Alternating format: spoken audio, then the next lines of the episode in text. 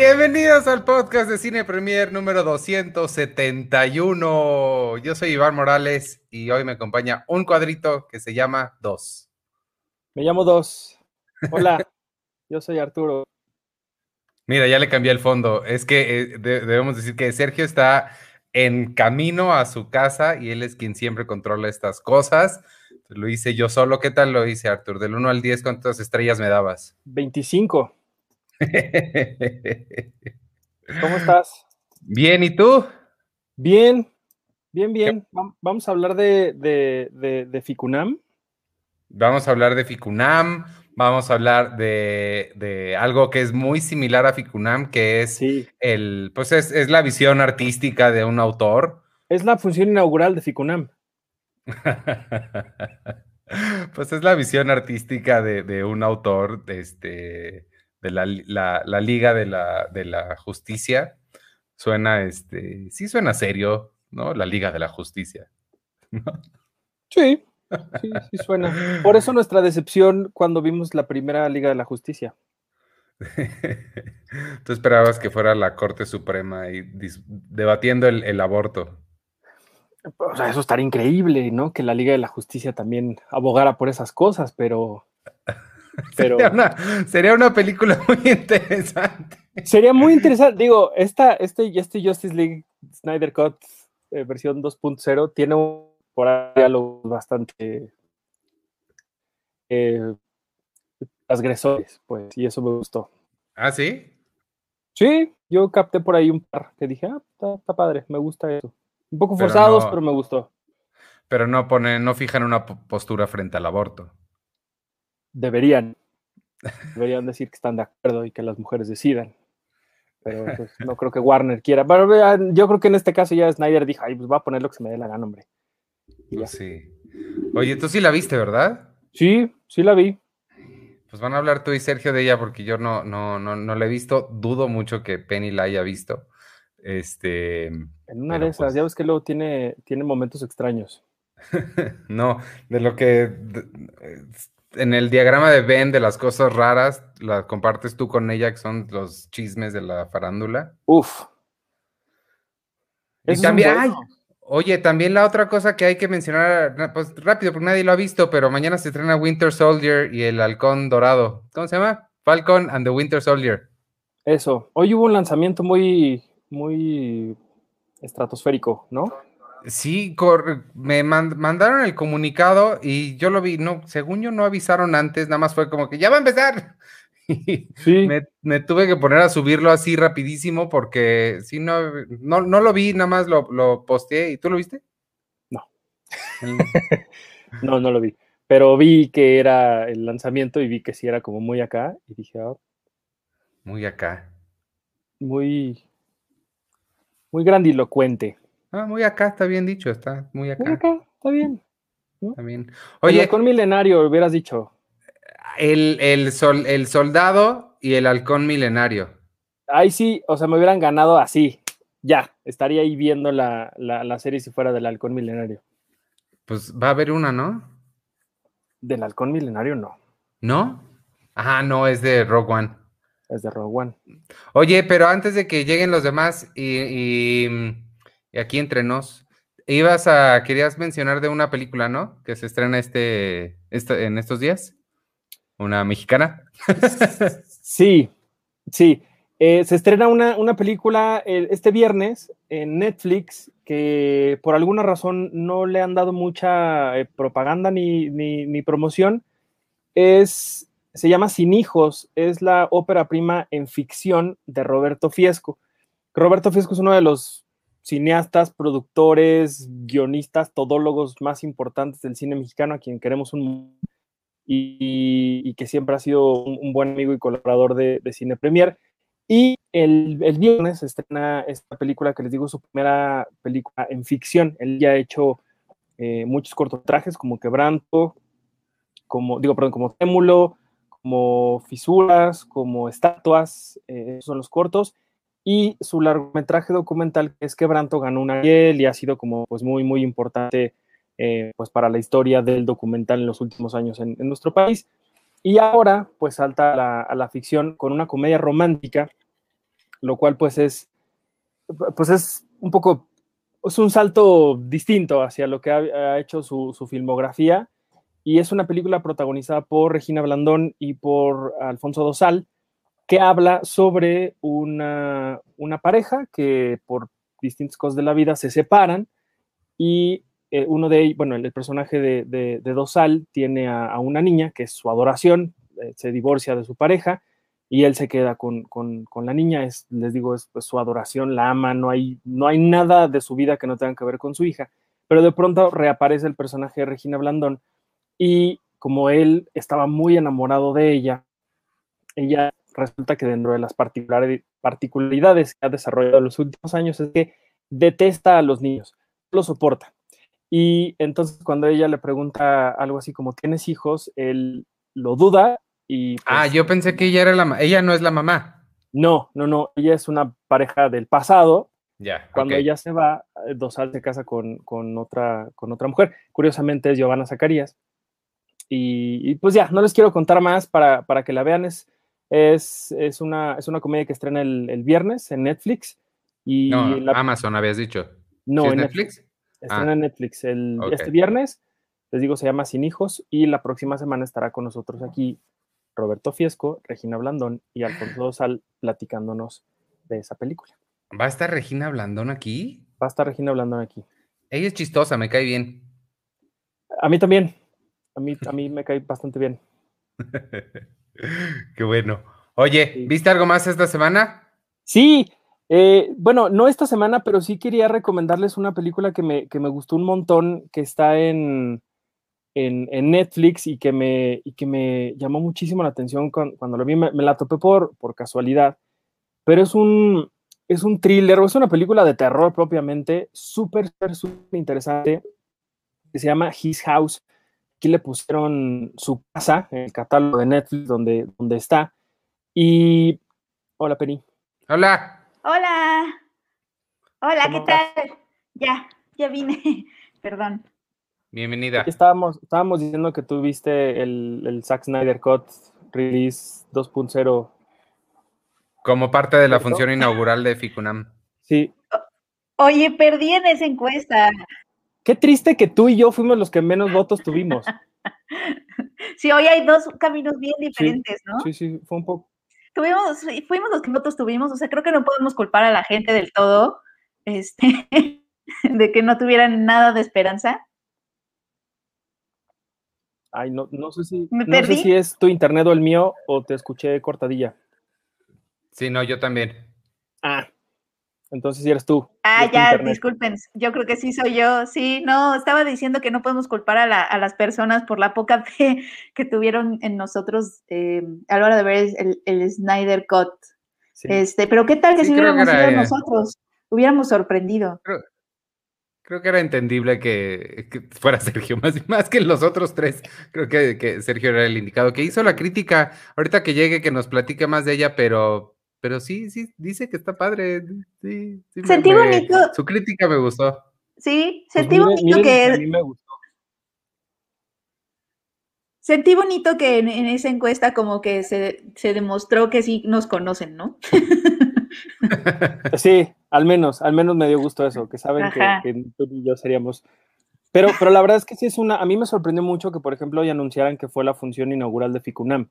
Me, pareció muy, muy interesante que, además haya un debate ahí con Ayala Blanco y, Jorge Negrete y toda esta gente que está en el taller de la crítica permanente, no sé cómo se llama.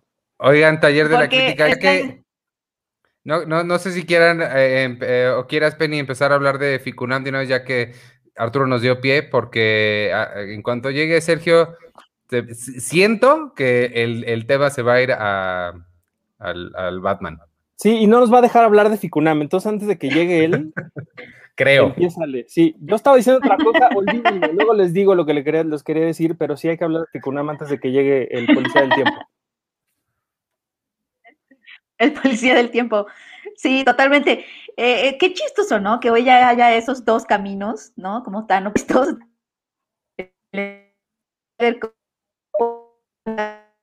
Uy, no.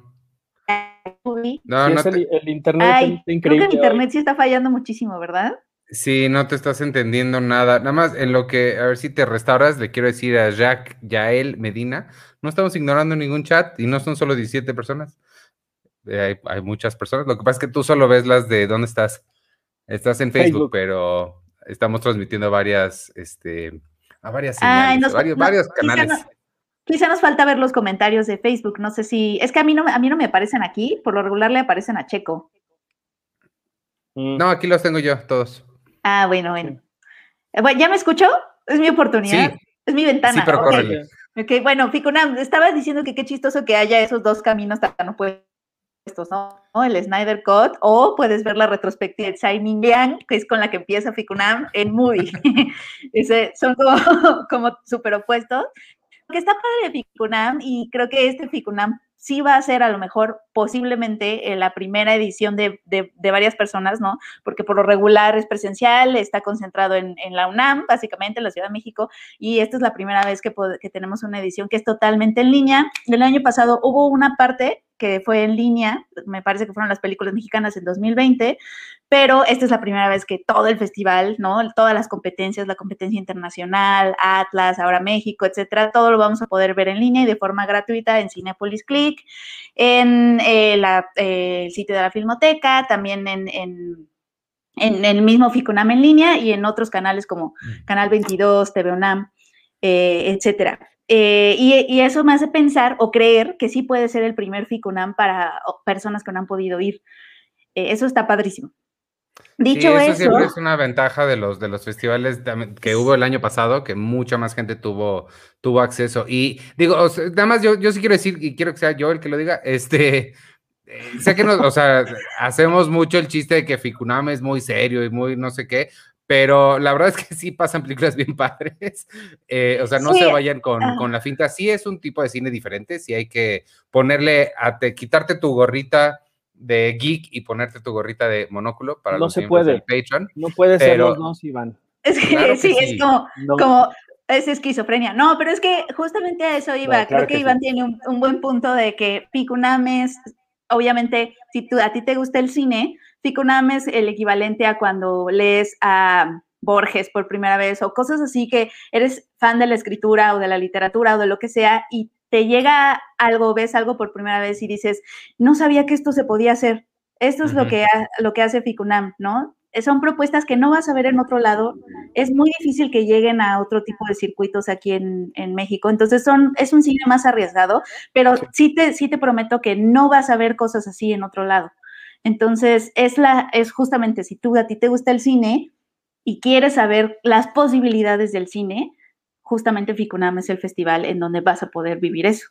Entonces... Y, también nos, nos, burlamos porque los amamos. Es como cuando yo, cuando yo molesto a Penny, no es por, por otra cosa, es porque hay mucho cariño y nosotros a Ficunam los queremos un montón. Por eso nos burlamos. Bueno, no nos burlamos, pero decimos cosillas así como pero sí hay gente que sí ah, está muy marcada con que no te pueden gustar las dos cosas, entonces a esa gente no le hagan caso, a nosotros sí. No, pero sí, no, nadie, es, nadie, es, unidimensional, ajá. Exacto, exacto, eso es lo que, lo que importa. Y, pero mira, por ejemplo, dice Ciro Vera, Arthur y Penny no pueden quitarse el monóculo. Iván, parece que no los conoces. parece que no los conoces tú, Ciro, porque, o sea, una misma persona te está hablando. Oye, Ciro. De la... Ya se fue. Pero ve cómo. el internet de Penny está terrible. Curiosamente, ayer o hoy fue nuestro aniversario de, podcast covidoso, así a la distancia. Ah, sí, es cierto. Curioso que, hoy el internet de Penny esté así. Pero te decía que ve cómo Arthur te habla del Macario y en la oración siguiente te dice que Harry Potter es la cosa más genial que jamás ha hecho. Y estaba ahorita brincando en su sitio porque mencioné una posible serie del halcón milenario. Y este, ahí está Sergio.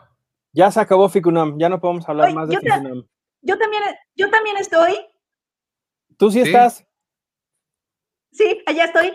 Ser, tener mal internet es como ser un fantasma. Nadie te ve ni te escucha, pero tú sí, tú sabes que estás ahí. Exacto. Pero ya llegó Checo, ya no podemos hablar de Ficunam.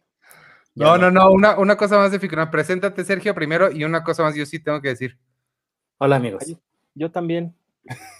Este, no, lo que pasa es que ya querías cambiar de tema, ni lo dejabas saludar. ¿Ya te lavaste las manos, Sergio? Ya. Ok. Este, no, el martes, bueno, no, pues oye, me preocupa. Este, eh, tenemos una función, una función con ellos, ¿no? El, el martes, me parece. Con Ficunam. Sí, Sí tenemos una función con ellos. Vamos a Sí me estoy escuchando, ¿verdad? O estoy hablando así como fantasma. Ok. este, sí tenemos una función con ellos. Es el martes a las 7. Y de hecho es una película de la que yo quería hablar y creo que Arthur también la vio porque vamos a copresentar la plática que va a haber con la directora Sandra Luz, que es una cineasta que presenta su, largometraje, su ópera prima que se llama El compromiso de las sombras, que es, es, un documental muy, muy, muy, muy bello, que justamente se estrena el martes. Entonces, en la página de, Facebook de Cine Premier eh, y obviamente en las plataformas de FICUNAM, vamos a, van a poder ver esta transmisión en vivo a las 7 de la noche. Eh, y pues nosotros somos orgullosos co-hosts de ese evento. Sí, es un, documental padrísimo que, bueno, me encantará que, lo vean y lo, lo, platiquemos, pero yo, de las muchas cosas que a mí me dejó el compromiso de las sombras, por, las circunstancias que, me han pasado a mí últimamente, me quedo con este, este gran vistazo a una forma en la que en, un, cierto lugar de nuestro país se venera a la muerte y se sigue todo un rito sobre cómo se despide a, alguien que ya falleció. Y verlo en estos momentos en los que uno no puede ni siquiera acercarse a la persona que se le ha muerto, a mí me, impresionó así, que no les puedo ni explicar cómo. Eh, además de que la fotografía de, esta película y la forma en la que se narra el personaje principal del compromiso de las sombras es, de verdad, es, vaya, es muy, muy interesante todo lo que van a poder encontrar ahí y qué gusto que lo van a poder ver en Ficunam. Y también tuvimos algunos, este, mm, algunos pases, ¿no? Para algunas funciones exclusivas para miembros del Patreon. Ahí está la dirección, patreon.com, diagonal cine premier, donde Además de contenido exclusivo y videos exclusivos, mañana una pelea crossover que va a tener Sergio con el Salón Rojo sobre Justice League y un montón de cosas bien padres. Les regalamos em, unas funciones de Ficunam también, ¿no? Sí, sí, sí, nuestros patrons van a, van a poder tener acceso preferencial. Sí, me estoy escuchando otra vez, ¿verdad? Sí. Sí. Este. No, ya no. ¿Sí? ¿Sí estoy aquí? Sí. Este, de Fauna, de Nicolás Pereda y de Río Turbio, que son parte de la sección Atlas, van a tener acceso preferencial a través de Cinepolix Click. Este, y, y pues en el compromiso a las sombras. De verdad. Ahí ya no te escuchas. Ya no soy yo. Ay. Oye, pero Ahí estás otra vez. Chale. En lo, en lo que regresa Penny. Ah, Ok. me da miedo volverme ahí, pero bueno, sí ven el compromiso de las sombras. Qué padre, qué padre hoy. Qué padre Penny hoy. Ahí está, gracias Sergio por tomar el control, tú eres más hábil con esto que yo. Este, lo hice bien, ¿eh? inicié con el videíto y toda la cosa, sí. Está bien, está bien. Oye, dice Iván ese chimal, pero ¿cómo? ¿Es entrevista aparte o es un Ficunam Party? Penny es la que tienes información y no está. No, Penny ya. Ah, sí está. Eh, ¿a, qué, a, qué, se, a ese Aquí estoy, aquí estoy. ¿Me escuchó? Sí. Ya no. ya no está hoy. Ya no está aquí, como dice Ciro. Bueno, yo les quería decir que de todo lo que pueden encontrar en Ficunam, lo que yo les quiero recomendar un montón, que no se pierdan, es la sección Ahora México. Me voy a salir y voy a volver a entrar. Sí. Ok. Bueno, les decía, la sección Ahora México siempre es como un, panorama muy interesante a las, a las películas mexicanas que, vienen. Y, en, este año, debido a las circunstancias que se han dado desde, pues, desde 2020, vamos a poder ver aquí algunas películas que ya habíamos visto en otros festivales que son muy, muy interesantes y que no se deben de perder, como 499, que es una docuficción que habla sobre los casi 500 años de la conquista y que es eh, desde la perspectiva de un conquistador español que él cree que reaparece en la Nueva España, pero en realidad aparece en, en el México actual. Y conforme va haciendo un recorrido por el, por el lugar que él cree que es la Nueva España, se va dando cuenta que el lugar en el que está es igual o peor que como estábamos hace 500 años. Es súper interesante esta docuficción, se llama 499. También está el documental de la Mami, que, que Penny ya había hablado mucho por acá, cosas que no hacemos de Bruno Santamaría. Está también Los Plebes, que es un documental muy, muy fuerte de, de Manuel Mazú y de Eduardo Giralt. También está Blanco de Verano, que es una ópera prima del CCC de, de Rodrigo Ruiz Patterson, que estuvo en Sundance, que estuvo en Morelia, que es muy, muy padre esta, esta película. Eh, ¿Qué más? Por ahí está El Compromiso a las Sombras, que es la que, la que estábamos diciendo. Stanislao, que es una película de, Alejandro Guzmán y que es protagonizada por Raúl Briones. Y a mí Raúl Briones últimamente eh, soy mucho, muy, mucho más fan de lo que era antes de Raúl Briones, protagonista de la película de Los Horaciosos, una película de poesías. Entonces, yo sí les recomendaría un montón que no pierdan ninguna de la sección Hora México. Y ya, hay un montón de cosas más que pueden ver, que pueden consultar. Todo está en el sitio de, de la Filmoteca. Nosotros también tenemos, eh, pues por ahí algunas, algunas notas y cosas en redes sobre lo que no se deben de perder. Y pues ya, es todo lo que viene Penny. Okay. Eh, nada más, ¿qué les pareció la película Fauna? No sé cuál, cuál fauna. Es de Es la Nicolás, que. Ajá. Ah, es que de como yo Nicolás Pereda. ¿Pero tú la Ah, yo viste, sí la Arthur? vi, sí la Ah, vi sí. también, creo. Es donde son, Morelia. donde son, donde como a la mitad se parte la película, son actores o algo así. No sé, porque esa yo no la vi. Solo sé que sale Gavino Rodríguez. Lázaro Ah, ese. Gavino Rodríguez, que, que ahora se llama. Ah, así, así pide que, que le llamen. Sí, sí, sí, sí. Yo siempre lo conocí como Gavino Rodríguez y ahora ya es. Sí, es Lázaro. Ahorita te digo, pero a lo mejor Es como, el es nombre. como John David Washington, el hijo de Denzel Washington, el protagonista de Tenet, que él sí te pide, o sea, él sí es, yo soy John David Washington, no son ni John Washington ni David Washington. Soy Juan David. Sí, es Lázaro Gavino Rodríguez. Ahora sí, se le pide que le llamen así. Ándale. Ah, está bueno. Pues está bien. Este, Y, y todo el mundo está esperando por Justice League. Ah, sí, por Justice League. ¿Tú la viste, Arturo? Sí, Sí. ustedes no la vieron, por eso está la emoción. Este, pues, ¿qué te pareció? Ahí está mi crítica. Yo no he visto, yo he visto algunos, no he visto comentarios en Facebook, no sé qué, cómo, cómo vaya, pero, pero eh, luego hay comentarios en redes que sí dices, órale, ¿qué onda? Ay, no. Yo he visto un montón de cosas antes, antes que, que saliera.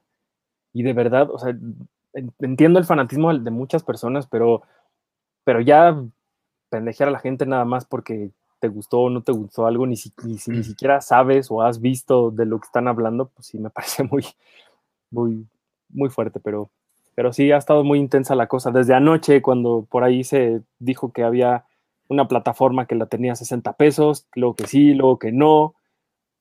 Pues fue Ajá. una cosa muy extraña por ahí. ¿Y, y qué te pareció? ¿Estabas... Ah, ¿la viste de corrido o, o no? No, la vi en dos partes. Eh, espera, espera, ¿qué tan, ¿qué tan fresca tenían ambos ustedes? ¿Qué tan fresca tienen la versión de la, la de Joss Whedon? Yo la, yo la vi hace, o sea, la vi hace un- una semana y cachito, así que la tenía bien fresca. Eso puede ser el nombre de tu sex tape. Sí. No, yo la verdad es que no me acuerdo de prácticamente nada de, de- de Justice League. Lo único que recuerdo son como cositas muy, muy como esporádicas. Recuerdo que fue un bodrio, a mí me pareció que fue una muy mala película. Y, algunas cosillas que sí me hicieron ruido cuando, cuando estaba viendo esta nueva, esta nueva versión, pero, pero la verdad es que sí, yo, yo ya es prácticamente en, blanco, no nada más de la Justice League anterior, sino de muchas cosas del DC Universe que no me acuerdo. Realmente no me acuerdo de, de algunas cosillas que, pues que de- a lo mejor te- debería yo tener en la mente para disfrutar más esta película. Sí, eh, o sea, yo de hecho lo que hice fue, vi la, vi, o sea, yo, yo porque me odio al parecer, vi la, vi la de Joss Whedon, sí, sí me pareció nuevamente muy mala, y ya está aquí Penny.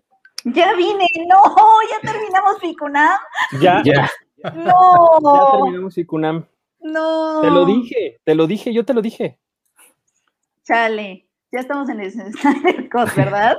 Y sí, bueno, no, es, es, es- es ellos están yendo, eh, es Ficunam, y, y- y es, pero va en, en nuestras casas, y, y- es cada quien se regresa. Eh, Iban, iban a UNAM pero es de, no, es en nuestras casas, y van de regreso. Ay, y si está padre, ¿cuál es, en, qué, en qué van? En que yo, en que, en que yo, en que yo vi primero Joss Whedon, y sí se me hizo súper aburrida, súper aburrida. Después esta es muy larga, larga como la fregada, pero sí la iba entendiendo más, o sea, porque la película de Joss Whedon no le, o sea, eh, iba viendo la de Zack Snyder y dije, ah, ok, entonces por eso querían esto, ah, ok, entonces por eso, ah, ok, o sea, iba hilando las cosas, porque, porque Joss Whedon sí dijo, a mí me vale madres. Oye, pero eh, podemos regresar tantito, es que había una cosa de Ficunam que sí era importante decir también. Perdón. Ah, mira, mira, cómo, mira cómo se van ellos, bye. Checo, ¿no hay una foto de, Justice League en la UNAM? Es que estaban... Déjala busco mientras. estaban preguntando específicamente lo de las funciones de... Ah, claro, les puedo dar ese dato. Pero ¿qué, ¿cuál era la pregunta? Perdón. Doy ese dato rápido y Que si iba a ser una, una watch party o cada quien la veía por su cuenta o cuál era el plan con las funciones que estamos dando a través de patreon.com, diagonal cine premier.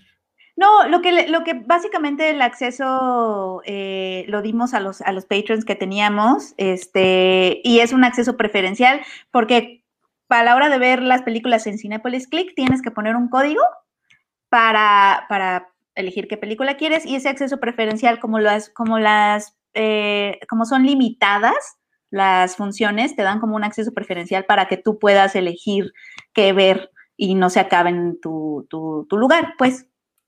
Es como, básicamente eso es lo que dimos a, a Patreons, como ese acceso preferencial este, y códigos para que pudieran, eh, pues, tener justo, perdón la repetición, ese acceso preferencial a, los visionados que sí son limitados. Van a estar 36 horas en Cinepolis Click pero hay un cupo limitado. Entonces es o hasta que se acaben las 36 horas, tienes para verla o hasta que se acaben las 36 horas o hasta que se acabe el número de, visionados, porque pues no, no es ilimitado.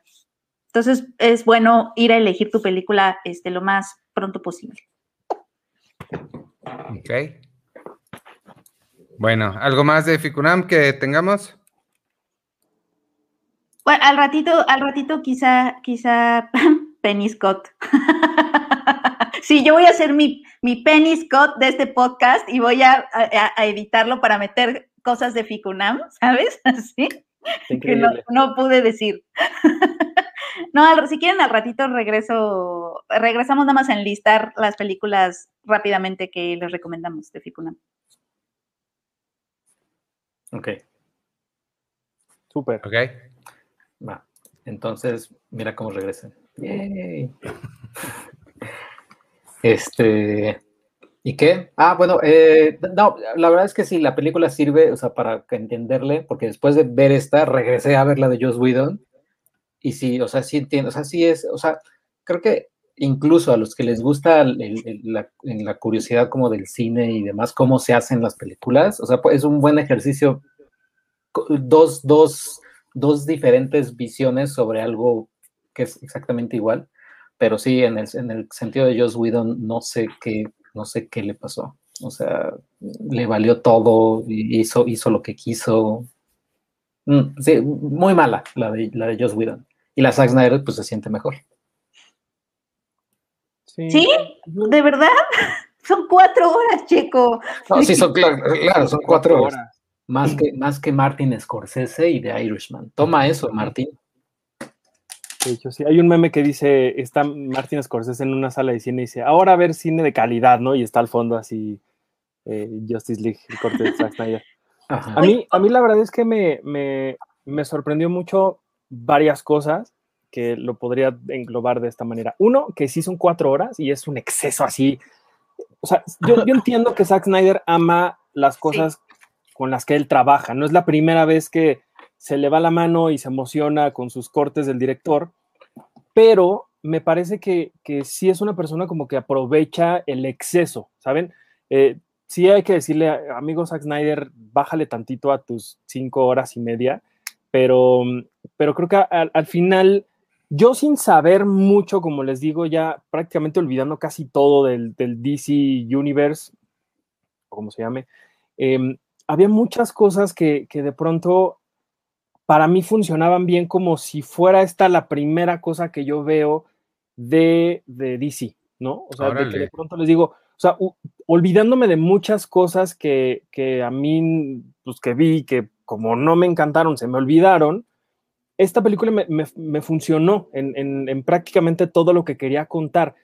Incluso lo que yo más he detestado del mundo de superhéroes, que es el nivel de tetismo que tiene Superman, a mí me funcionó también aquí.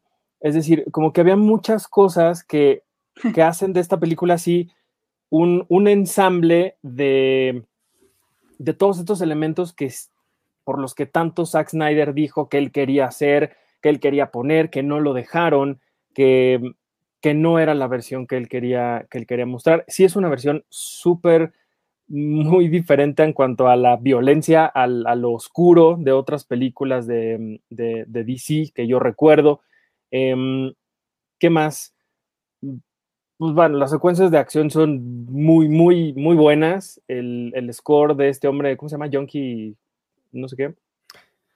Eso me sorprendió mucho, yo no sabía, lo leí en la, en la crítica de Sergio, este, que el, Joss Whedon incluso también hizo otro score de sí. Danny Elfman, no sabía que había otro. Sí, uh -huh. que, que, incluso fue un score que hasta donde yo entiendo ya estaba listo y fue así como de, no, pues ya no lo vamos a necesitar, gracias. Wow. ¿no? Y, y, ahorita sí lo, lo, ocuparon. Es decir, no recuerdo bien qué salió y qué no en la Justice League de, de, de, de, de Joss Whedon. No lo sé, no me importa. Lo que yo vi me gustó y me gustó bastante. Lo vi en dos partes porque evidentemente cuatro horas sí es como de, por Dios, pero me parece que sí está muy hábil la forma en la que se dividen por episodios uh -huh. y que, y que por, el, por alguna extraña razón que, que, al final no me parece tan extraña, pero todos los errores que Zack Snyder ha cometido con estas películas en el cine, aquí no los, no los comete. Y creo que esa, esa alguna extraña razón es un estudio diciéndole, no hagas eso, corta tu película para que dure máximo tanto tiempo, no queremos que vayas por ahí, no queremos que no sé qué. Lo hemos hablado muchas veces aquí, cuando estos grandes estudios con estas grandes franquicias le dicen a alguien, ay ya, deja de estar jodiendo, ten, haz lo que quieras y ven cuando termines, es cuando de pronto esta libertad es la que les ha dado que ellos hagan lo que se les dé la gana y que no tengan que conectar todos los puntos que tienen que conectar, que no hagan todo lo que están obligados a hacer, porque al final de cuentas lo que tienen que hacer es una película que funcione por sí sola, que sea, que sea interesante, que cumpla con el universo al que están, con el que están hablando. Y me parece que eso es este corte de Zack Snyder de, de Justice League. Estoy hasta la madre de que hablemos de esto, ya estoy harto que cada día eran cinco noticias de esto y que la gente se peleaba y que no sé pero, qué, de pero verdad, son más, he dicho aquí. Pero son más que, que, las de Endgame. Endgame, para mí estuvo, Endgame fue una cosa de seis meses, o sea, Endgame fue de, eh, eh, el, descubrimos por qué es zurdo Falcon. Es como, no. y los comentarios de spoiler, yo no quería saber que era zurdo. Yo siento que esta es como la Roma del mundo de los superhéroes, que llevamos hablando de ella 45 años. La que, a mí lo que, o sea, a mí lo que más rescato de esta película es que, es que uno creo no es como, no es película, o sea, lo que dices, lo que dices es cierto, es como un estudio no se está metiendo y hay que decir, Zack Snyder no, no obtiene, o sea, no le pagó nada Warner por, por hacer esta película, o sea, por hacer su Justice League Snyder Cut, no le dio un presupuesto, o sea, sé que no tuvo el honorarios, dio, pero le sí dio, le dio presupuesto, ¿no? Le dio presupuesto, pero le dio cero, o sea, es decir, te a damos sus honorarios. esto para que, para que hagas, pero tú no, no te vamos a, o sea, eh, ¿por qué? Porque él no quiso que el estudio se metiera en su decisión, es decir, te estamos pagando, entonces ahora quítale esto. Y es de, pues no, güey, no me pagues, voy a hacer mi versión, pero no me pagues nada. Y, y es una, y es un, y es un caso de esta película en cines habría sido imposible porque son cuatro horas. Y es que ese es, es mi te voy a poner una pregunta en la mesa, chico, para que la contestes. ¿No es una tremenda indulgencia? ¿Qué le da valor para esta es mi visión de cuatro horas, siéntate a verla? Yo nada más quiero poner eso sobre la mesa. Se me hace una tremenda autoindulgencia. Pues, pues, él, viene, él viene construyendo este universo desde Man of Steel. O sea, no es como que haya querido este, así Zack Snyder, oigan, quiero hacer una película de los ositos cariñositos, denme, denme 100 millones y les voy a hacer 5 horas. Si es como de, bueno, o sea, si es como de, ya termina tu, tu, tu, tu tu cosa esta. ¿Por qué? Porque además tienes un séquito de fans que están bien jode con que quieren tu película o tu visión. O sea, es un caso muy, muy, muy único y especial. Está el, está el, el release de David Ayer Cut de, Suicide Squad, pero ese no va a pasar porque uno no, David Ayer no tiene los fans que tiene Zack Snyder. Y dos, David Ayer no se salió de la película, o sea, él siguió haciendo su película. Sí. Y salió mal porque pues salió mal. Pero sí tienes que tener mucha seguridad en ti mismo, ¿no? O sea, como para, miren. Y poder. Cuatro horas y esta es mi visión de estos héroes, o sea, sí lo siento súper, o sea, como que sí, sí siento que en mi vida voy a aplicarla, cada vez que me sienta como, ay, no, esto me da pena, o etcétera, sí voy a aplicarla de qué es lo que haría Zack Snyder, porque sí siento que qué le da valor para, o sea, cuatro horas y estos son mis superiores y véanlo. pero, más seguridad, creo, y también más locura de Warner, la de Audacia la de Peter Jackson, de decir, voy a hacer de, del Hobbit, que es este librito, voy a hacer tres, y, son tres, seis, o sea, son casi nueve horas, nueve horas, estas son cuatro, nueve más. Acuérdate que hay, que hay cortes más grandes. De estamos hablando de casi once horas de El Hobbit. ¿Por qué no nos voy a ver una película de once horas del Hobbit? Es una gran, sí es una audacia, pero siento que se me hace más audaz esto porque esta es una película que ya vimos. La vimos, pues es que no. mal hecha. A ver, Checo, pero es que vuelvo a lo mismo. Yo no me acuerdo ni siquiera de qué trataba la anterior. No me acuerdo. No sé si siquiera es la misma historia que vimos aquí. Es, el mismo punto. Es, va a llegar este malo y quiere, quiere estas tres cajitas y estos güeyes se van a juntar para derrotar al malo. O sea, el, grande es eso, que es la misma historia de los superhéroes de todas las películas. pero, el malo, pero, el malo, no salía, ¿no? Darkseid. Eh, Darkseid no nada más se nombraba en la de Joss Whedon, pero el malo en la de Joss Whedon era Steppenwolf. En esta, Steppenwolf es como el achichincle, y, pero sí vemos a Darkseid, o sea, sí lo vemos y todo. En, la, en la crítica lo que mencionas que se me hizo muy interesante y que sí ah, eh, no ayuda al caso de Joss Whedon para los, problemas que ha tenido últimamente es el, el, caso de Ray Fisher, que sí decías que su personaje sí, sí hace cosas aquí. Es que si yo, o sea, es que ya, ya viéndola entiendes por qué Roy Fisher estaba tan encabronado. De mm. que, de que, o sea, es que él, él es el, el, arco, o sea, él es la, la, columna vertebral de Justice League y en la de Joss Whedon es de, ay, sí, nada más tú te conectas con las compus, casi, casi, hackeame esto y ya, y llévanos acá, y bye.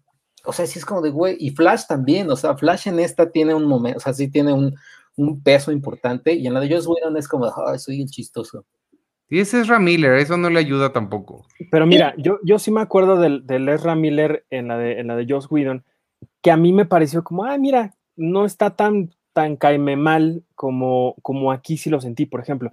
Y es como, por el tono de esta, de esta versión de Zack Snyder, que a mí ya me hizo mucho ruido Ezra Miller queriéndose hacer el chistoso, con este humor muy de Marvel, que, que a veces yo siempre me critico un montón, que de pronto están madreándose a alguien y no sale el chistoso a querer como bajarle el, lo denso a la, a la, escena, ¿no? Y aquí sí se me hizo un poco, ya como que me, me cayó un poco mal, pues creo que al final lo, lo, supieron balancear bien y creo que le dan a él particularmente como, como a otros su momento para brillar, pero, pero sí, aquí sí mucho más ruido que como que en la versión anterior, que en la versión anterior sí me gustó. Mm, ¿Se acuerdan de que había un momento, yo sí me acuerdo de un momento de Justice League del que me, burlé bastante internamente, bueno, creo que también externamente, que un poco estaban, creo que Steppenwolf o quien sea el malo, le robaba algo como en sus narices, o sea, como que ellos nada más se volteaban, se distraían tantito y se iba con la caja ahí al lado de ellos, o sea, estaba, estamos hablando que estaba Superman ¿no? Un dios, bueno, un alienígena superpoderoso, una semidiosa, Batman, todos ahí al lado y se llevan la caja, que están como al ladito. Es cuando se están peleando, como cuando reviven a Superman y se están peleando con él, porque pues no quieren controlarlo.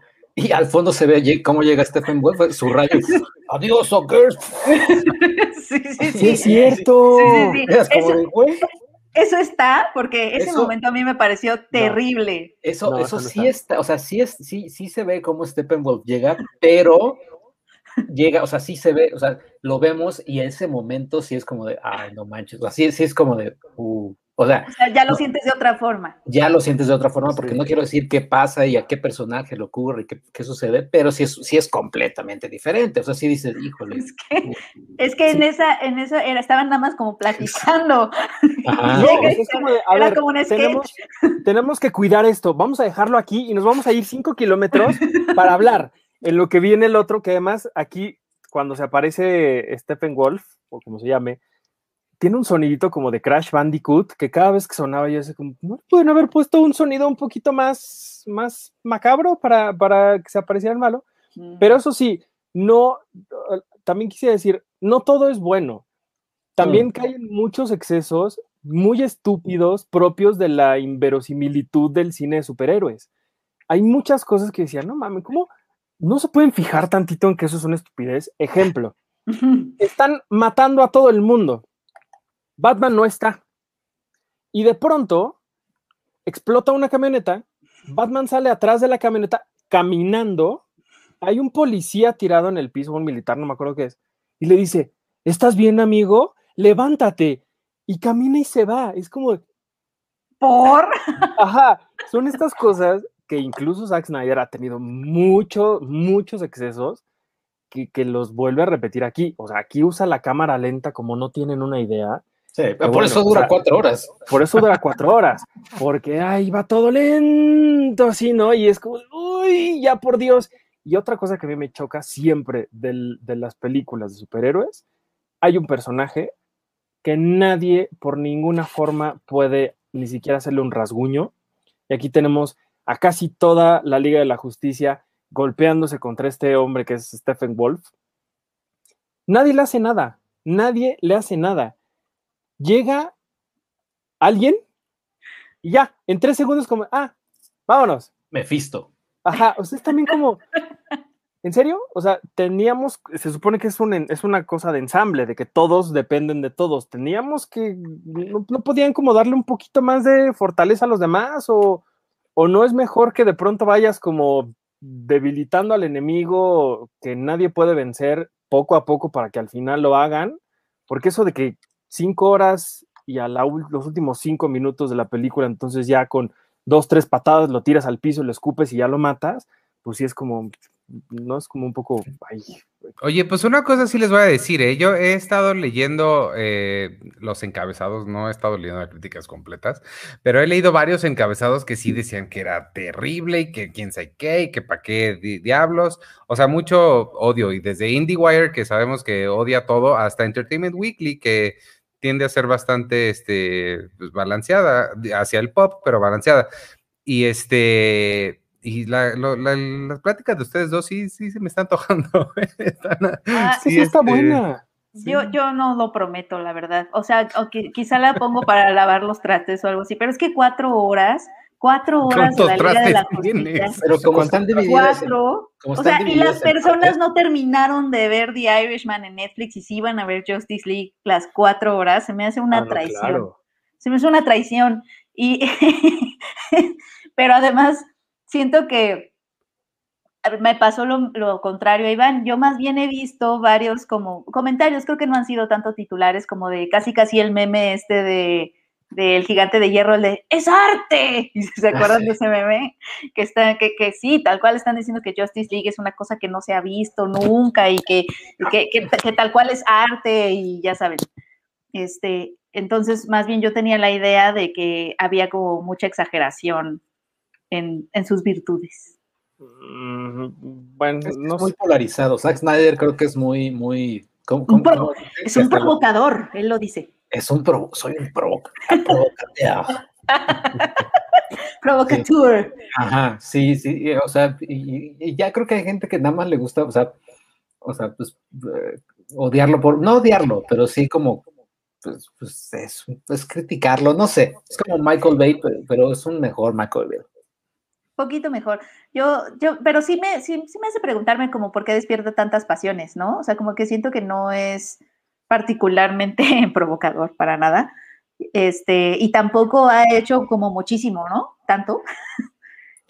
O sea, sí tiene, sí tiene varias películas, o sea, sí, o sea, sí, O sea, son sí. unas- Digo, y 300, 300 se me hace una gran adaptación, no sé ustedes. Su Watchmen también está padre.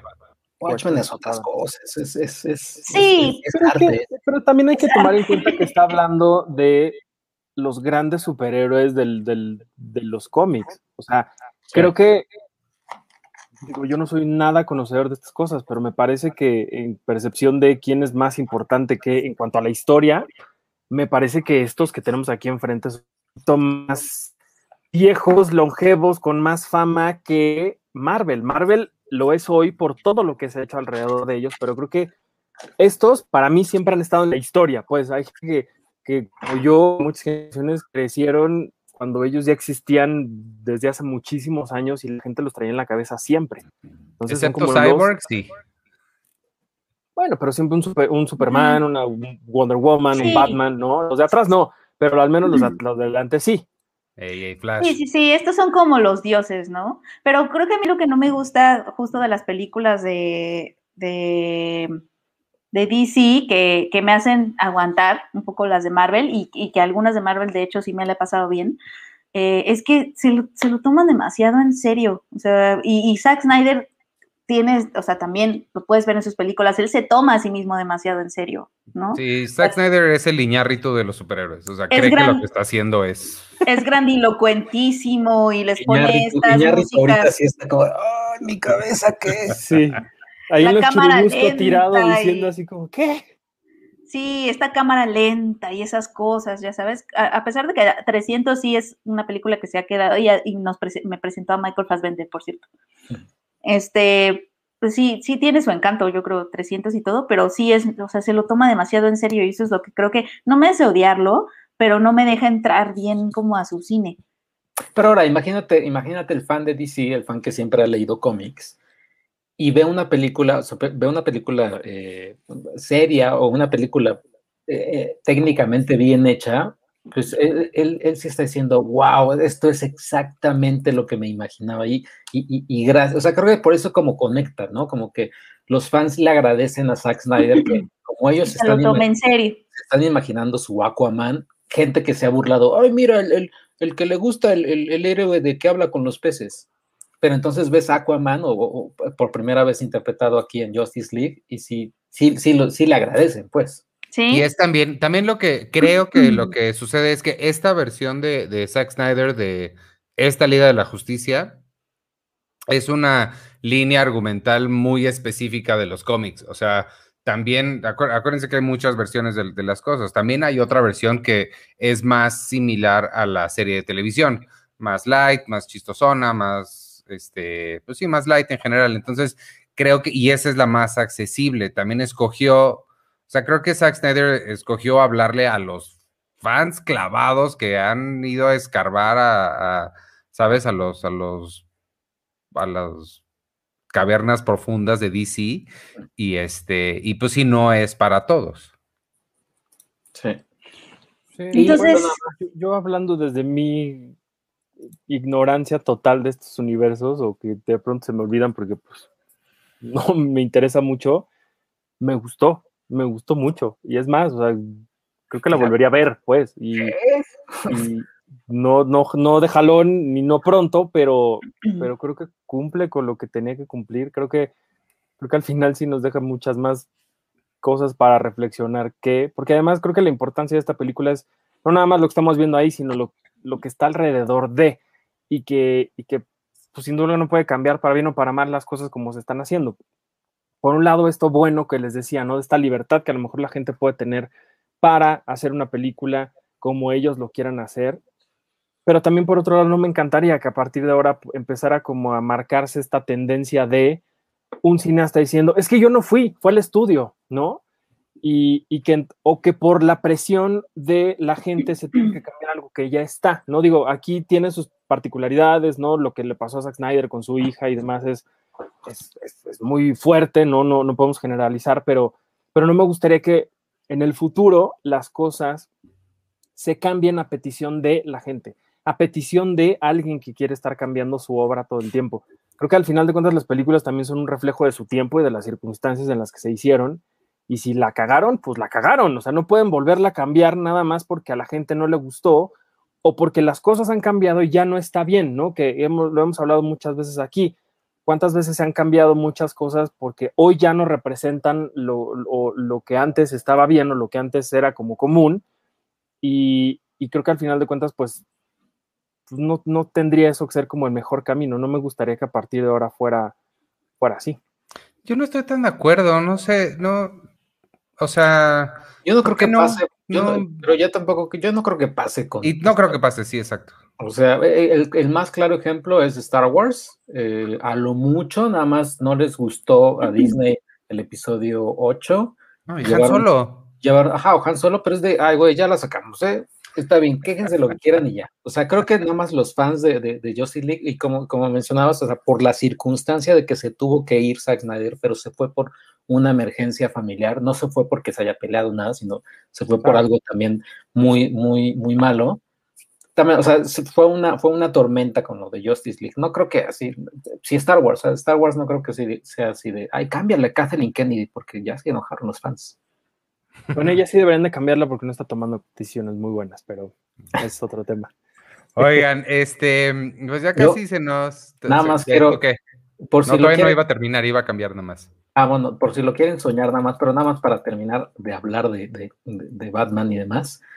Vi este documental, por si lo pueden soñar, pues, sueñenlo.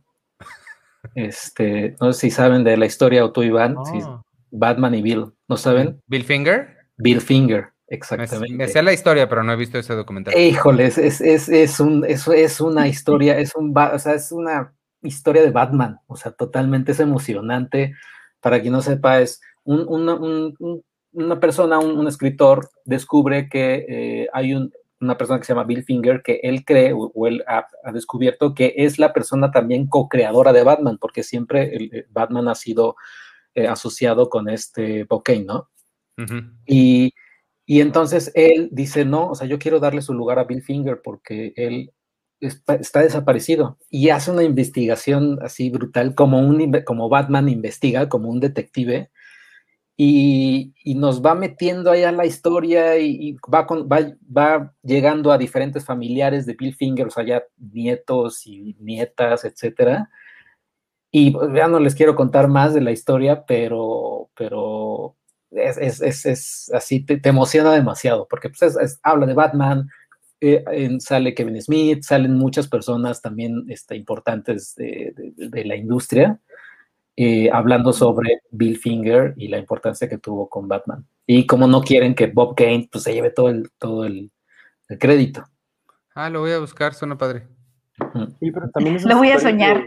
De la gente que, que es parte de un icono de la cultura y que no es tan reconocido, como, el, como la persona que, que, físicamente le dio vida a Darth Vader, ¿no? Que nunca pudo brillar y que por ahí hay un documental que se llama I Am Your Father sobre la figura de, de este hombre.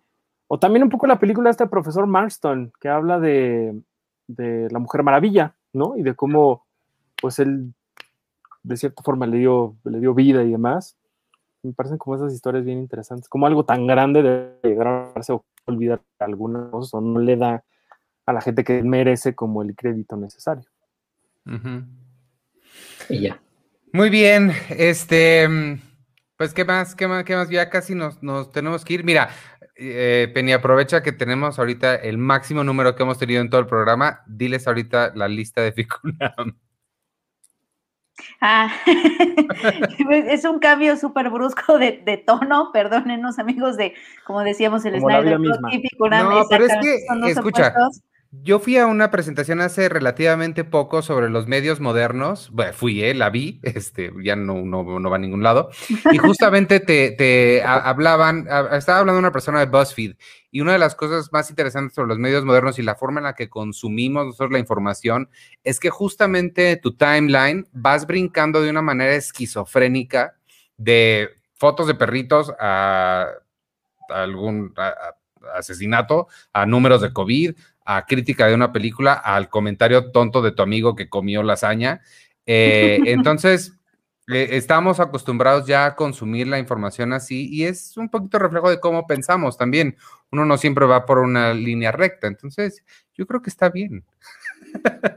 Me dice Ciro, justo ahora me tengo que ir. No, nunca es tiempo de Ficunam, nunca. además, como dices, ya también esa gente que, que, que critica a un lado del, del, de los gustos o del otro, también es como, pues ya caen gordos, ¿no? Y más en estas épocas donde tenemos acceso a tantas cosas y nada más te estás quedando con un lado, pues igual y ahí el que no está también eres, eres tú. Sí. sí. Sí, no, cuestiones el aparato, nunca hay que atacar a los gustos de cada quien, porque, o sea, ya a mí me gusta de Florislava y estoy hablándoles aquí de Ficunam también, entonces sí, sí, puede, sí se puede convivir. Florislava es otra cosa más. estoy esperando la segunda temporada, de verdad, con muchísima fuerza y alegría. ¿Dónde estás? De Yo estoy esperando jugar contigo. no, qué emoción. Hay que hacerlo cuando, cuando nos reencontremos, que ya tenemos más de un año de no vernos, si ya se dieron cuenta. Este, no, yo me muero así por aventarte a ti a la lava. Hay que hacer, hay que hacer un juego de, de Floris Lava, hay que hacer, poner nuestros obstáculos a ver quién, a ver, Ficonan Penny Scott. Si voy a hacer el Penny Scott de este podcast y voy a meter mi visión de Ficunam así. no, pues es que mira, es una lista muy, eh, rápida, porque de hecho ya habíamos hablado de varias películas, y eso, está, eso es también lo padre de esta edición. Ya había, ya, ya tiene varias películas de las cuales ya habíamos hablado aquí porque estuvieron en Morelia y las pudimos ver eh, anteriormente. Eh, hablamos, por ejemplo, de Blanco de Verano, hablamos de La Mami, el documental. Sí, hablamos de La Mami, sí, ¿verdad? Sí. También está en, ahora sí que en en esta sección de Ahora México está la vocera, que creo que en algún momento ya, no me acuerdo si hablé de ella aquí o en el podcast de Patreons, pero el documental de Marichuy, que también creo que se estrena el jueves con parte de, Ficunam, también está súper bueno, también si pueden verlo. Y el compromiso, está Ricochet, está 499, que también es un documental que creo que Arthur comentó cuando, cuando este, fue Guanajuato, creo, sobre este, este, esta docuficción, ¿no? Vemos a un conquistador llegar a las playas de Veracruz, pero no en la época hace 500 años, sino en la época actual y se queda con cara de what, ¿qué, está pasando? Y entonces hace un récord, hace el mismo recorrido de Cortés de Veracruz a la Ciudad de México, pero en el México actual, que está muy interesante. Y del compromiso de las sombras, híjole, sí está bien bella, o sea, de verdad sí véanla. A mí me gustó mucho, no sé si, si, si te pasó lo mismo, Arthur, pero eh, como dijo Arthur, es un documental que se centra en esta mujer transexual que se gana el respeto de su comunidad ahí en la costa chica de Guerrero, que de hecho es una población, eh, son comunidades afrodescendientes que además no tienen como mucha cabida en el cine, por lo regular en la representación, y Sandra Luz se enfoca mucho en ellos. Sandra Luz es antropóloga, pero no le sucede lo que sí sucede en varios documentales cuando sobre ritos y sobre usos y costumbres de poblaciones, que son como que los tratan a, a quienes se está retratando, los tratan como curiosidades, como objetos de estudio, que es esta mirada como etnográfica o antropológica de alguien que está afuera y, está como poniendo su cámara y, ay, qué curiosos y exóticos son. Obviamente a Sandra Luz no le sucede eso, a pesar de que sí es antropóloga, este, no tiene esa mirada externa o de curiosidad, sino que nos mete como a los ritos funerarios de estas poblaciones, en donde se, la muerte se vive, como dijo Artur, con rezos, con cantos, con música, con baile, este, con ruido, ¿no? Es como, se ayuda a cruzar a los muertos mediante cantos y, mediante la palabra. Está muy bonito porque un poco como que les aligeran la sombra a los muertos mediante estos rezos o estos ritos que, practican en el novenario, que son nueve días después de fallecido. Y no, no sucede eso, es una mirada muy, muy empática y, y además se ciñe como a la figura de esta mujer transexual, que es la que planea los ritos, ella lidera los ritos y entonces la ves dándole direcciones a, la familia, ¿no? Del difunto así. Párate allá, párate acá, ahora tienes que poner la mano aquí, tenemos que rezar así, porque ella es la encargada justamente de que las almas, de, de ayudar o apoyar a estas almas o a estas personas a cruzar a la otra vida y de aligerar su sombra. Entonces está muy, está muy padre y lo que todo esto porque quería llegar justo a esto, que es que fíjense cuando lo vean, lo que me gustó más es como el contraste de sonidos que tiene, porque cuando estamos en la, muerte, acompañando a, los muertos, hay baile y cantos y rezos y, muchísima melodía, ¿no? Pero luego cuando estamos solos con Lisbeth, que es esta mujer de la que les, estábamos hablando, eh, la vida es silenciosa, es más bien ahí hay murmullos, el perro que ladra a lo lejos, eh, el crujir de una hamaca, o sea, como mm. que la vida es silenciosa mientras la muerte es un, es, este, un canto.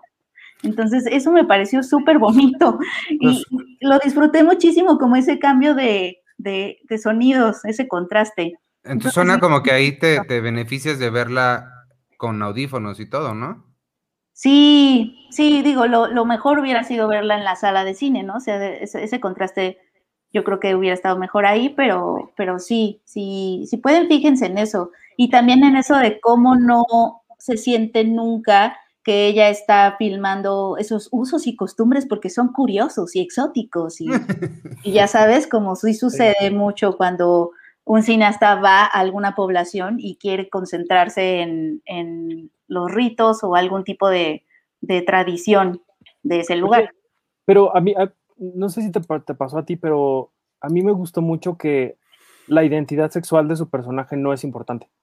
Sí. Eso me gustó un montón. No es para nada importante, o sea, obviamente no hay necesidad de explicarla, ¿no? No, pero nadie, La, nadie la juzga, nadie la trata mal, no es relevante para la historia ella es la que, la que guía y manda en cómo se hace un rito que por lo visto es un rito añejísimo en ese lugar, y ella es la que tiene el poder, y eso me gustó un montón. Exacto, exacto. No, la narran nada más desde su condición de mujer transexual, ¿no? Que a lo mejor todavía, eh, y que, que, creo que esa es una evolución también del cine mexicano, que ya no hemos tenido que estar, tenemos historias que ya no todo el tiempo tienen que estar explicando por qué las personas son gays, ¿no? Este, la historia de, de o sea, que, que, se narran desde ahí, ¿no? Que obviamente es parte de su identidad, pero no es toda su identidad. Entonces, esta mujer, la identidad que le vemos sí es una mujer transexual, pero sucede, sucede que es una mujer transexual, pero ella es la que tiene el corazón lo suficientemente grande, porque ella en algún momento describe, ¿no? Que para ayudar a, a pasar a los muertos a la otra vida tienes que tener un corazón grande. Y ella es la mujer que tiene ese corazón en ese pueblo para ayudar a que las personas pasen a la otra vida. Entonces, sí. exacto, no se narra desde ahí y eso también creo que, es bastante refrescante, que no tengas que estar explicando, ¿no? La, sexualidad de los personajes, simplemente pues sucede que es una mujer transexual. Oye, dijeron, ¿las funciones eh, cuestan, tienen costo o nomás es, o sea, es limitado, pero el que llegue primero o hay costo? No, todo es gratis. Ah, entonces sí hay que apurarse a sacar boletos. Bueno, en Movie no sé porque en Movie sí necesitas una, suscripción para, ah, entrar. Ah, claro. Pero vas a tener, van a, van a tener un mes gratis, por lo que entiendo.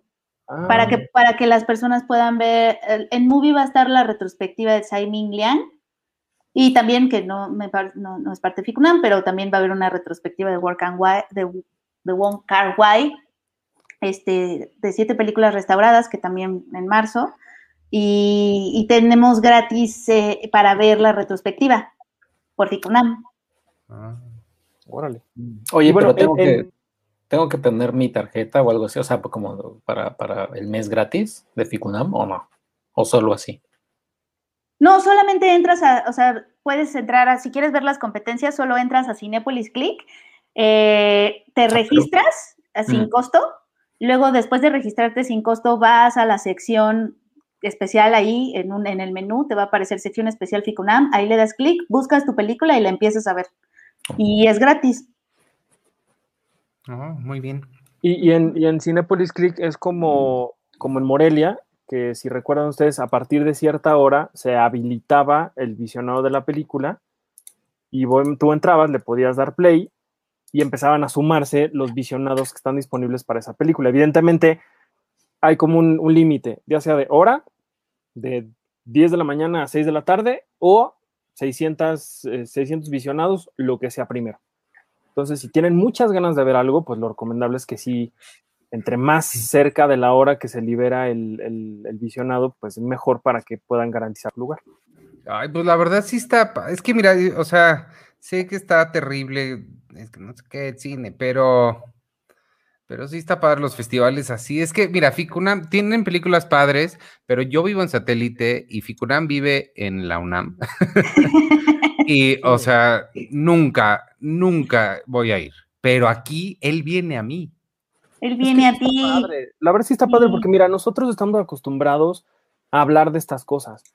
Muchas veces hemos ido a, estos eventos, lo disfrutamos muchísimo. El año pasado, antes de que el mundo se acabara, la gente estaba muy abrazada y feliz en Ficunam, pero sí es cierto que es bien padre que este cine, que era dentro de este círculo chiquitito, ahora ya está en cualquier persona de cualquier parte de México que tenga ganas de verlo, que por curiosidad, por, por chiripa, lo que quieran, se encuentre con estas cosas y de pronto diga, ay, ¿qué es esto? Quiero verlo. Eh, ya cuando, cuando sucede eso y les gustan, lo, le gustan lo que están viendo, ya, ya ganamos y por eso es parte, eh, por eso es padre que forme parte de una misma conversación que también incluyó la Liga de la Justicia, porque como, o sea, como dicen, nadie entra al cine viendo este a Godard, ¿no? O sea, entras por Batman. No, yo entré por Godard. Y ya, le empiezas a escarbar y, y, creo que así es como se van haciendo estas, estas conexiones. Y mira, si te esfuerzas un montón, estas películas pueden dialogar entre sí, si le echas un montón de ganas. Sí. Te pueden, no, te pueden, pueden apelar a distintas partes de ti. Eso, es lo que sucede, ¿no? Apelan a distintas partes de ti, o sea, Ficunam te, te, te, ofrece, te abre los horizontes sobre imágenes y pone también imágenes en tu cabeza que no son los lugares comunes o no son las imágenes de Instagram, ¿no? O sea, también estás nutriendo a tu cabeza de imágenes este, distintas, ¿no? Sí. Más diversas, que juegan más como con el lenguaje cinematográfico, que son más arriesgadas en eso y, está perfecto. También está bueno que sigas a la cuenta de Instagram de las mejores playas del mundo. Sí, también va a haber fotos bonitas, pero son otro tipo de imágenes. Entonces, puedes, te alimentan de otra forma. Exacto. Listo, amigos. Pues algo más que tengan que decir de alguno de sus diversos temas, o ya nos vamos porque Sergio empieza un programa a las ocho y media, Arturo también, y yo a las nueve y media tengo Seinfeld. Yo, entonces. Rápidamente, nada más. Eh, duérmanse temprano porque mañana llegan Falcon y Winter Soldier. Falcon al, y Winter Soldier. Al arbolito de Navidad. Eh, ya, ya vi, pude ver ya el primer episodio. Creo que ya no hay, ya no hay embargo. ¿En serio lo viste? Sí, me, lo pusieron y, y ya, y véanlo, es muy diferente a WandaVision. O sea, si no les gustó WandaVision, si, si les se quejaron del inicio de WandaVision, de, es que es que es comedia, es que no sé qué, este es, este es el Marvel que les va a gustar también. O sea, empieza acción, es full, pero, ¿por qué? Pero eh, la lo que más me gustó de, de la primera toma, el, el primer cuadro de la serie es Falcon planchando su camisa. Ah, o sea, su camisa de superhéroe o su camisa pues camisa.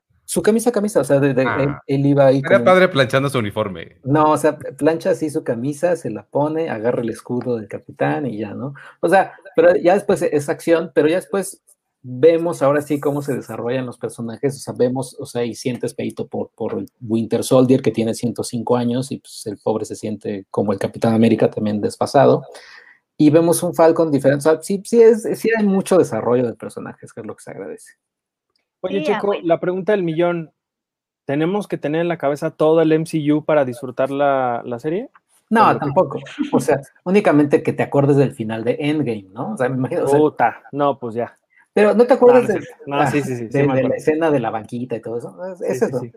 Que por cierto, no, no voy a decir spoilers, pero del epílogo de, de, del Justice League Zack Snyder's release, este que vimos, lo estaba viendo y dije, ah, cabrón. Ajá, sí está fuerte. No, entendí nada y dije, la madre, me regreso, me dormí, ya después entendí. Pero, pero ya está, ya sí, estaba dos de decirte, Checo, no entiendo nada, pero ya, ya Está increíble que Checo esté aquí y nos explique esas cosas. Pues sí, vean, vean Falcon and Winter Soldier. Y otra que vi, que no sé si ustedes no creo, pero sí sé que Arturo sí la vio porque leí un tweet. Eh, Guerra de likes. Ay, lo mande Dios. Eh, ¿qué cosa? Qué, o sea, yo lo que puse, yo lo que puse en mi reseña de Letterboxd era nada más, o sea, que, o sea, todo el mundo se queja de, Nuevo Orden y el mal que le hace Nuevo Orden. No, el Nuevo Orden vale madre, o sea, el mal que le hace ese tipo de películas, o sea, porque más gente vio Guerra de Likes que Nuevo Orden, estoy casi seguro. O sea, más gente, más gente va va a haber como de, ay, pues eh, uno, mucha gente va a comprender, pues que es que claro, ve, estas pinches viejas, pues las viejas se pelean entre sí nada más por likes, es lo único que les interesa a las viejas, los likes. O sea, da muchos mensajes que se van a, que, se- que se, que, que se mueven, o sea, horrible, horrible.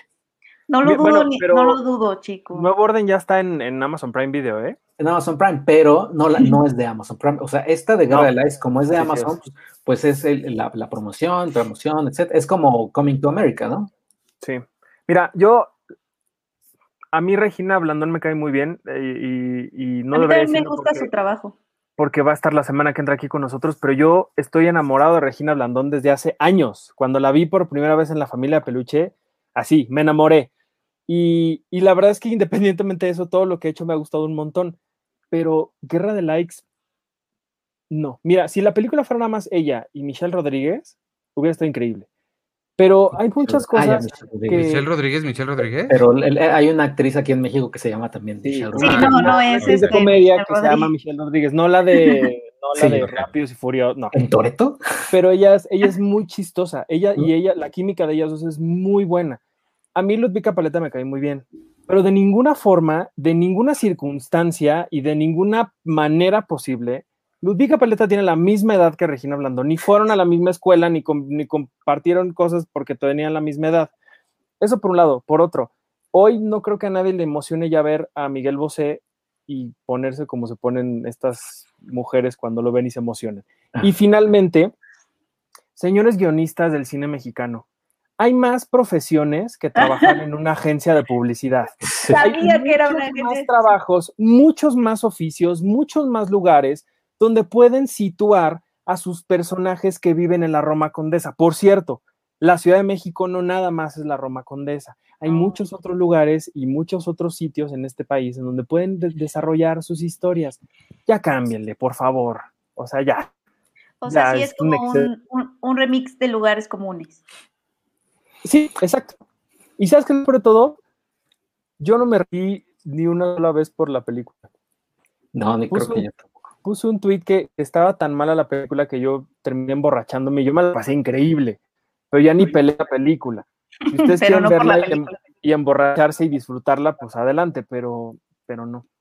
No, no, no Mm. no. Y Yo solo me voy a quejar de, porque tengo entendido que el personaje de Regina Blandón se transforma, tiene como un arco de transformación, de, de usar lentes a ser exitosa y no usar lentes, porque esa es la transformación más cliché de las mujeres que ha habido en el cine ever, esa, tran- esa transformación de la niña ñoña, nerd, este, teta, bla, bla, bla, con lentes, obviamente, porque eso es Ah, te transformas muchísimo, eres otra persona sin lentes. Sí, no. También, de verdad, acaben con eso, amigos guionistas, también. Esa, es- esa va a ser mi petición. Por favor, por favor, por favor, por favor, no más transformaciones de no éxito al éxito, en donde te quitan los lentes. Es la cosa más cliché del mundo. Cambiemos eso. Oye, y el otro día alguien me decía que algo que me dio mucho horror. Me decían, tú te quejas de que los influencers salen en las películas, en las comedias románticas.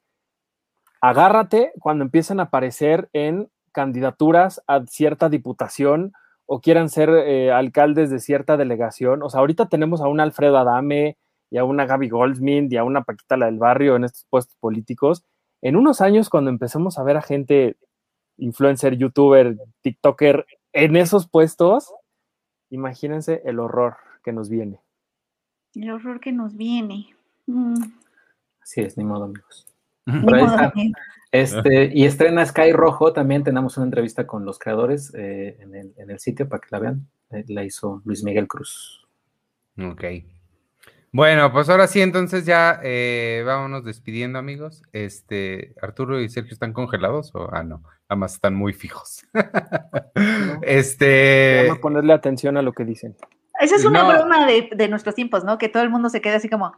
no, por favor, no hagan eso. Este, tú lo hiciste re bien. sí, era una broma.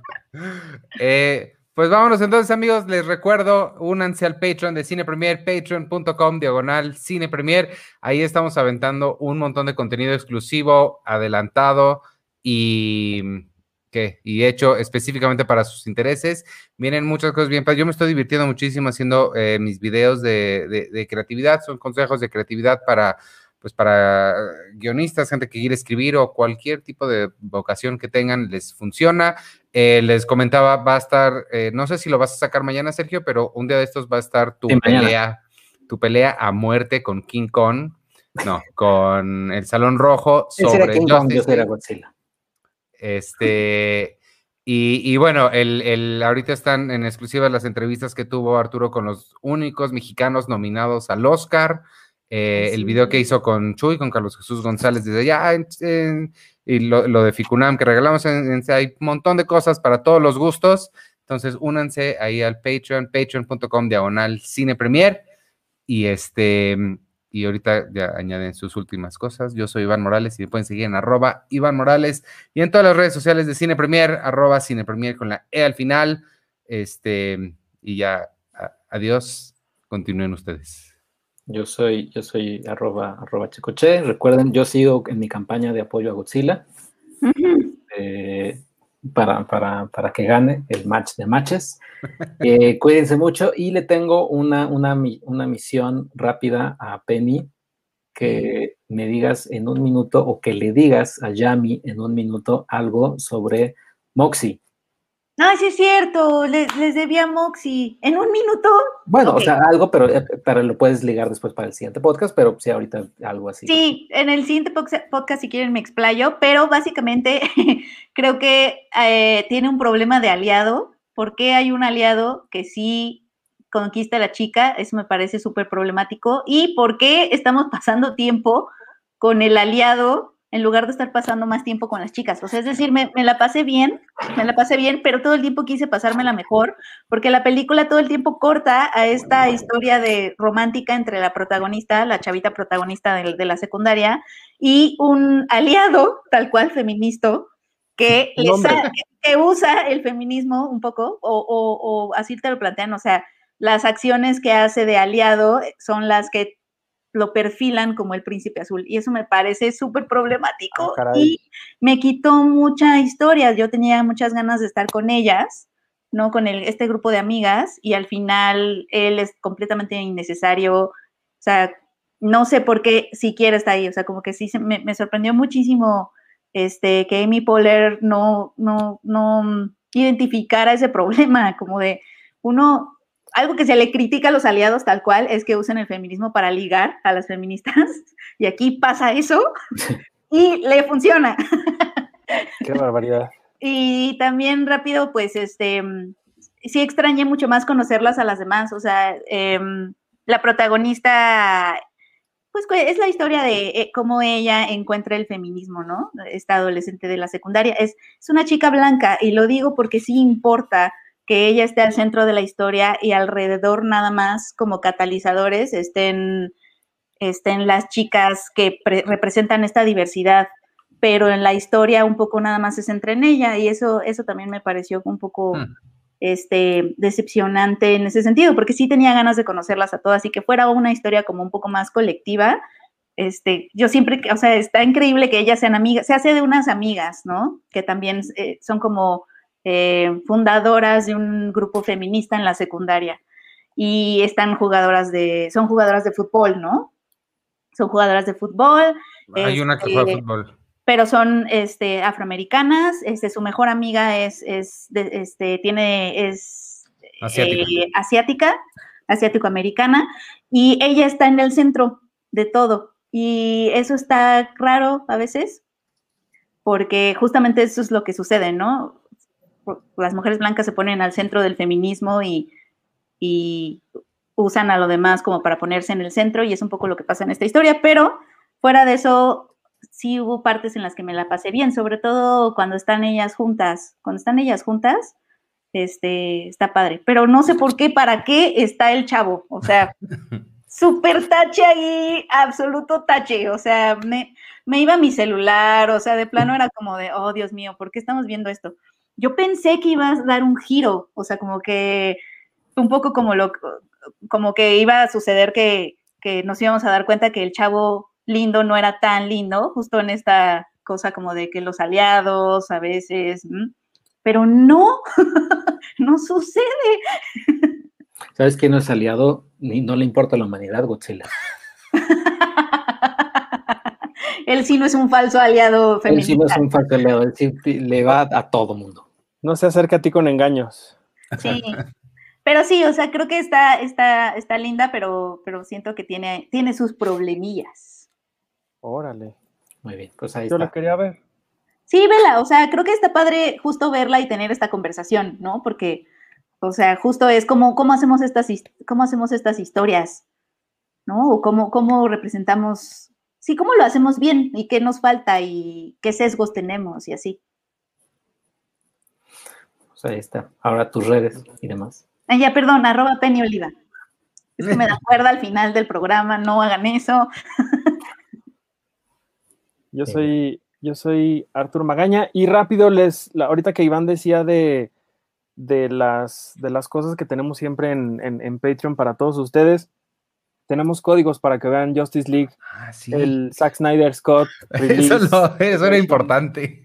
Sí, es, son, son códigos cortesía de Cinepolis Click y Warner Home Entertainment. Los pueden encontrar en, en- en redes, a Warner como arroba Warner en casa. Y son códigos para que los puedan ver. Vamos a regalarlos para las casas. ¿Cuáles son, Iván? Boom y todas las Pau. Esas. Y, bueno, lo que les decía Iván, esta charla que tuve el día de las nominaciones al, Oscar con los mexicanos que forman parte del equipo de sonido de Sound of Metal, platiqué con, con, los tres eh, sobre, de entrada, algo que a mí me, me da mucha curiosidad, cómo se enteraron, quién les dijo, cómo se sienten, y ya después hablamos sobre, sobre pues, su trabajo en, en una película en la que más que en otras, el sonido es fundamental para lo que quieren contar. Y la verdad es que la charla con, con ellos tres está está súper, súper padre con eh, Michelle, Michelle eh, Jaime Bach y Carlos, eh, ay, se me fue el nombre ahorita de Carlos, creo que es Carlos Contreras. Eh, con ellos tres tuve, tuve esta, esta, Carlos Cortés, perdón, esta charla bien, bien interesante. Ojalá la puedan ver para todos los miembros de, de Patreon. Y si no son miembros, pues inscríbanse y por ahí la pueden, la pueden ver. Y ya, es todo. Pues ahí está. Pues muy bien, amigos. Cuídense mucho. Adiós. ¿eh? Ay, gracias por ver.